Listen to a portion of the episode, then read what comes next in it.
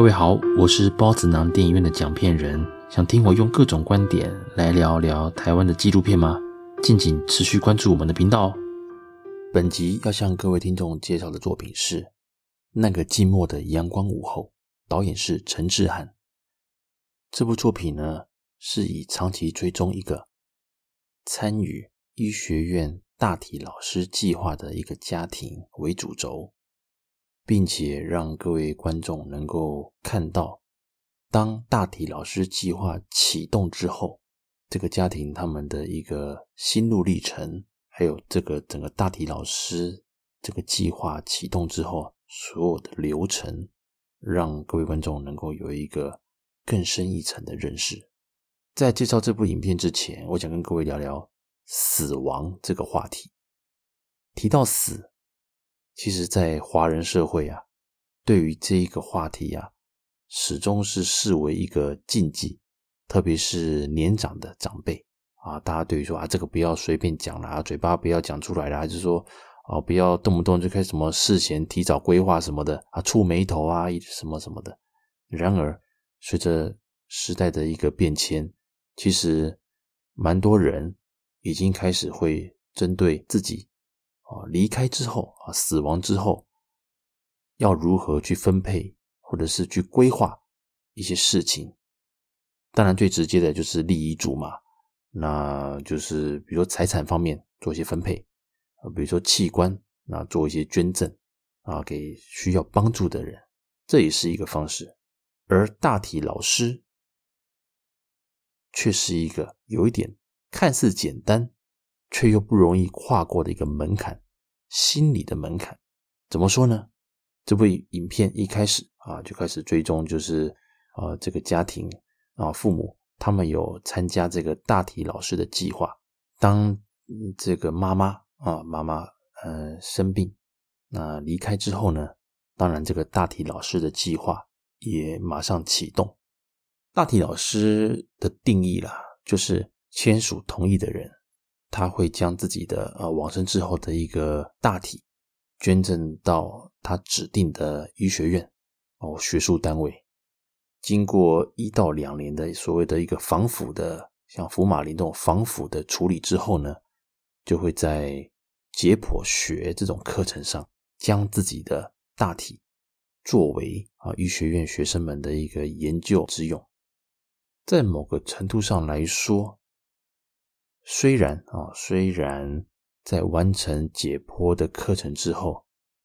学术单位会将这个大体做一些缝合，但也坦白说，他们也直接向家属解释，虽然会缝合，可是你没已经没有办法修复成就是家属们心中的那个完美的形象了。毕竟是有做解剖嘛，所以其实很多人会觉得说，哇，我都离开了。那我的大体还要被一群我不认识的人这样子切来切去做学术研究啦，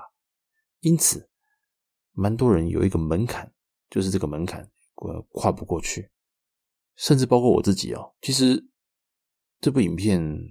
我每一次看都哭，特别是先生在向自己的太太大体，他会准备要送去啊呃课堂上的时候之前嘛。一个最后的道别，因为他也知道这也是他最后一次看到他亲爱的老婆的最后一次的完整的大体了。之后就会受一些学术的一个研究，还来做解剖，然后再送去化成骨灰。那几幕的一个最后的那种道别，虽然是对着对着一个大体说话，但是表达出这个直接的一个思念，让人非常感动，很真实。我们把话题再拉回到这部电影的主轴。我刚提到，由于大体老师的计划启动之后呢，需要对这个大体做评估嘛。坦白说，也要你的这个大体的状况是适合做教学的，否则的话，也不是说啊，你同意就一定会把你列入计划当中啊。所以这需要评估的。当评估完成，那这个大体是适合担任大体老师的情况之下呢，那学术单位就会开始进行防腐的一个处理，那通常会放到一到两年左右。因此呢，这段期间啊，这部纪录片的呃这个家庭的爸爸也会不定期的，可能几个月一次啊。他们住在中部啊，他们住在台湾的中部，他们他们会他会开着车啊，到北部的辅仁大学的医学院来看看自己的心爱的老婆的大体。虽然是已经做过防腐的一个处理，那但影片我们是看不到大体的外外观了哦。那个导演他是有导演避开这个部分，那。我们可以看到，真的是真性情啊！虽然你心爱的另一半已经离开了，在你的面前是一个放进袋子，一个透明袋子，那里面有做处理嘛？所以其实虽然是防腐了，可是脸色的光泽什么的，已经当然不能跟生前去相比嘛。但这也是这位爸爸能够在太太在另一半离开之后，还能够持续的见到自己。心爱的人的大体，虽然是一具冰冷的尸体了，啊，冰冷的大体，但他还是向他诉说最近过得怎么样，那孩子们怎么样，大家都很好，不要担心。这种很自然而然的这种抒发，他一说出来，当然导演的一个铺陈呢，他就是自然的去做一个追踪以及一个侧拍。讲到这边，其实我现在又鼻酸了，因为其实真的很感人，它是一个很平淡的一个镜头。而这位爸爸也很单纯的、很简单的，向他的老婆，仿佛他还在世，就跟他说啊，这个这女儿的儿子们都过得很好啊之类的。这种简单的这种三言两语，我整个就鼻酸了。因为大家知道，就是像我自己有家庭，那也有心爱的老婆，还有我的家人，然后女儿，所以其实我可以感受到，就是说，虽然人离开了，但那个精神跟那个他生前的那个模样。你是永远忘不掉的。那看到大体还能够跟他再做一些讲讲话，其实也是一个非常令人感动的时刻了。因为其实大家也知道，如果一般人离开之后，当然不是土葬啊，就是可能就化成骨灰啊，放到灵骨塔之后，你就是只能借由照片来做一个怀念、这个追思。而大体老师也就就是因为有要做防腐的一个处理。因此，在离开之后呢，还是会有这一两年的时间啊，家人是可以来呃存放这个大体的这个单位，来看看他的一个面容啊。至于担任大体老师有没有压力？当然有。我就像我刚讲的，这是你做到定期的问候。这部纪录片的主轴大概分成三个面向，第一个面向就是我刚讲的这个家庭的，从他们。开始进行大体老师的这个计划之后，他们的生活的改变，那家庭内部对于妈妈她之后的骨灰会要放在哪边，这方面的争论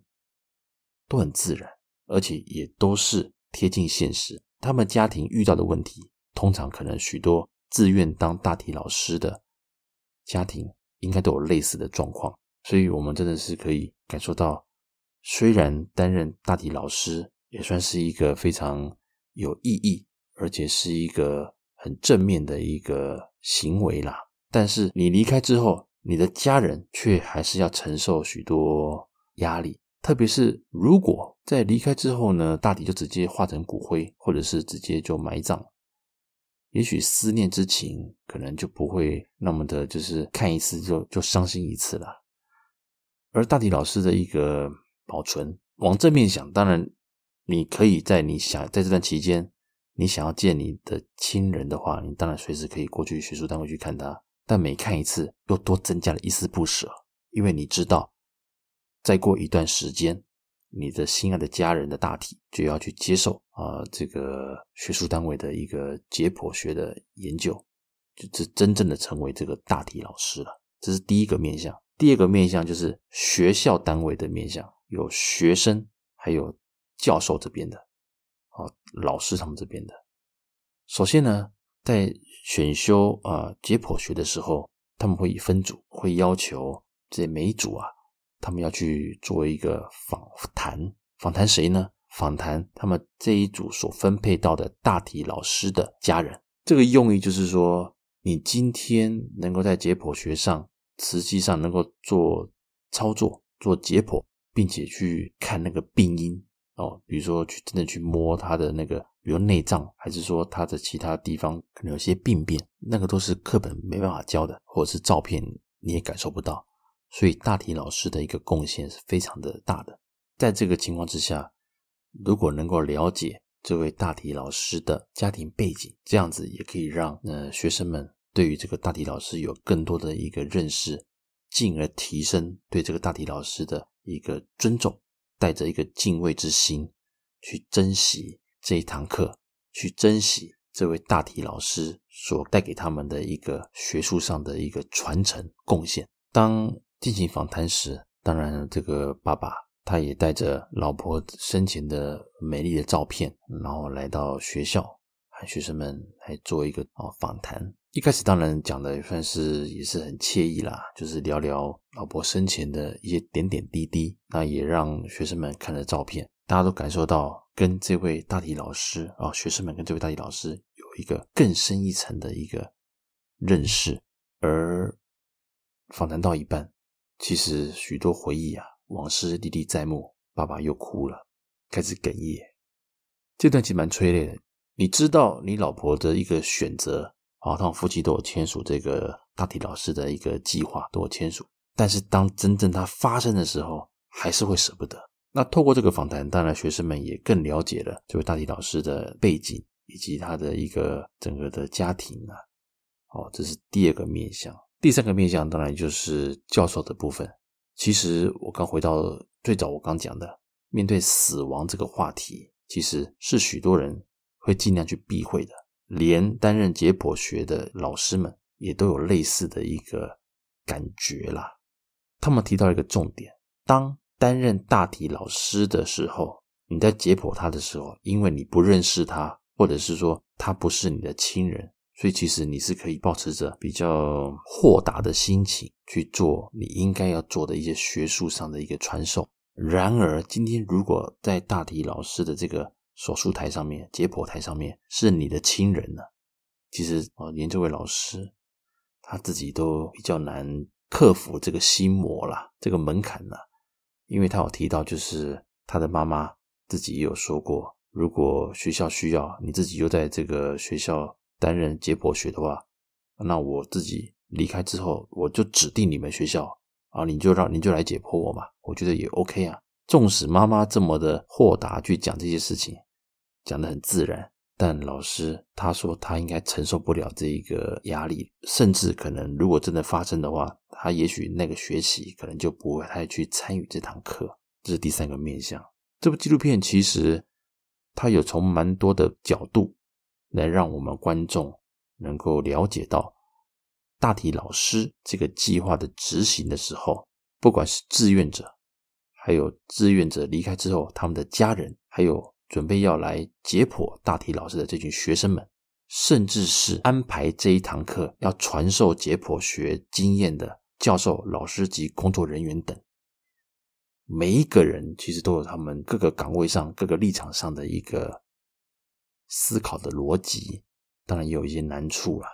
而这部片在最后一段呢，其实是有把这个家庭他们因为妈妈的大体。在完成课程之后，需要化成骨灰嘛？那存放的话，第一个，呃，辅仁大学他们有提供他们一个天主教的可以呃纳骨塔啦，哦，可以存放这个骨灰。父亲其实是觉得 OK 的，就是结束课程之后，那就把骨灰放在北部嘛，就放在他们的天主教的一个存放的那个纳骨塔之类的这种地方。但是儿女们就反对了。他们觉得妈妈为什么要到那么远的地方？就在我们家乡附近不好吗？然而爸爸这边的立场就是，如果把妈妈放在北部的话，那有许多同样担任大体老师的人，大家都在一起啊，也是交朋友了。当然，这个观点一开始其实女儿们他们是没有那么的苟同了，他们也说：“哎，妈妈在北部有朋友吗？在台北有朋友吗？”之类的。其实在这边我们可以看得出来，纵使已经对于家人担任大体老师已经豁达了，那这个观念你也接受了，就是化成骨灰之后的这个存放地点呢，又回到我们典型的就是一般在处理后事的一个逻辑了，就是说我离家近，那我每年扫墓或者是我想看的时候就很方便，而不要让自己的家人的啊可能孤独的在某个地方。那此时爸爸当然要做一些协调嘛。最终他们选择了树葬，一样是一个简约的方式。那他们选择了树葬。其实这个题外话，我自己本身啊，我自己本身其实我也跟老婆讨论过，如果未来我们离开之后，我也想选择树葬。我觉得其实后诶后事这个事情也不需要太劳师动众或者是繁琐了。我觉得人离开的话，其实潇洒，人这一生就是潇洒最开心。那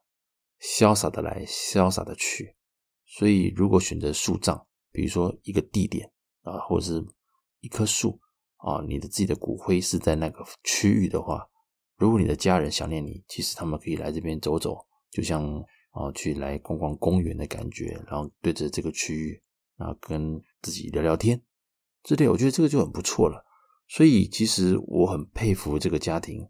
他们在这个整个的一个思考的一个逻辑，还有这个观念呢、啊，其实是很超前的。光他们愿意，光他们双亲啊，爸爸妈妈愿意去担任大体老师，去签这个同意书，我就心中充满的敬意，充满的尊重。因为这个坎，我坦白讲，我也不瞒各位，其实我自己可能没有那个勇气去签署这个大体老师的这个同意书啦。那看完这部纪录片，其实我们可以知道，导演他利用这个长期的追踪，他是也想要让。观影的人啊，能够了解这一个大体老师他运作的一个流程，以及家属会面临到哪一些状况，或者是心理的压力，而学生们、还有师长们，还有相关的工作人员，也会有一些他们各自立场的一些所要克服或所要面临的一些问题，比如说像工作人员，他们处理好。化成骨灰之后，光骨灰要如何存放，存放哪边，他们也必须反复的向每一位家属来进行沟通。因为有的家属可能一开始答应要怎么样，后来又发现可能又有其他的意见产生，所以又想要改一些，心意又改变。所以其实这个协调也是很重要的。而影片中另外一个让我印象深刻的就是，当大体老师们准备。要在课程开始前呢，他们会邀请每一位大体老师的家属来学校，最后最后一个追思的一个仪式。那虽然辅仁算是天主教系统的学校了，但是他在灵堂上当然也有香啊，这是一般我们传统台湾人可能会想要看到那个烧香嘛，哦，拿着香。那当然也是那个也有一些天主教的一些仪式，因此。我们这边可以看得出来说，学术单位呢也是很珍惜每一个担任大体老师的这个家属，很重视这些家属的感觉，所以呢也是很隆重、很慎重的帮他们办了这个追思会。因为大家都知道，今天之后，他们也再也看不到他们心爱的亲人的大体的容貌了。这部作品。看完之后，其实我想很多，它启发了我很多不同的观念。所以，其实我在看完之后，我真的有跟我的另一半有讨论，就是 maybe 我们可以，比如说器官捐赠也是个方式嘛。那大体老师又是一个另外一个层次，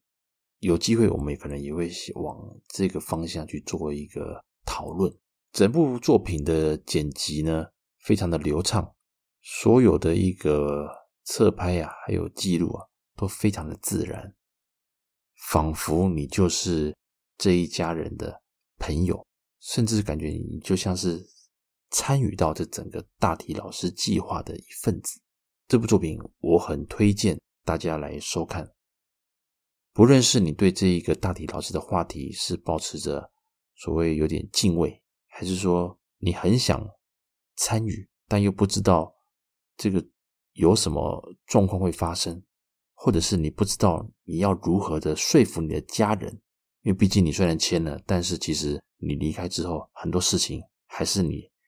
的家人要处理，所以你还是得得要事先沟通嘛。因此呢，这部作品《那个寂寞的阳光午后》，我郑重的推荐给各位。在跳脱生离死别的这一个框架，愿意担任大体老师的人，在看完这部作品之后，我相信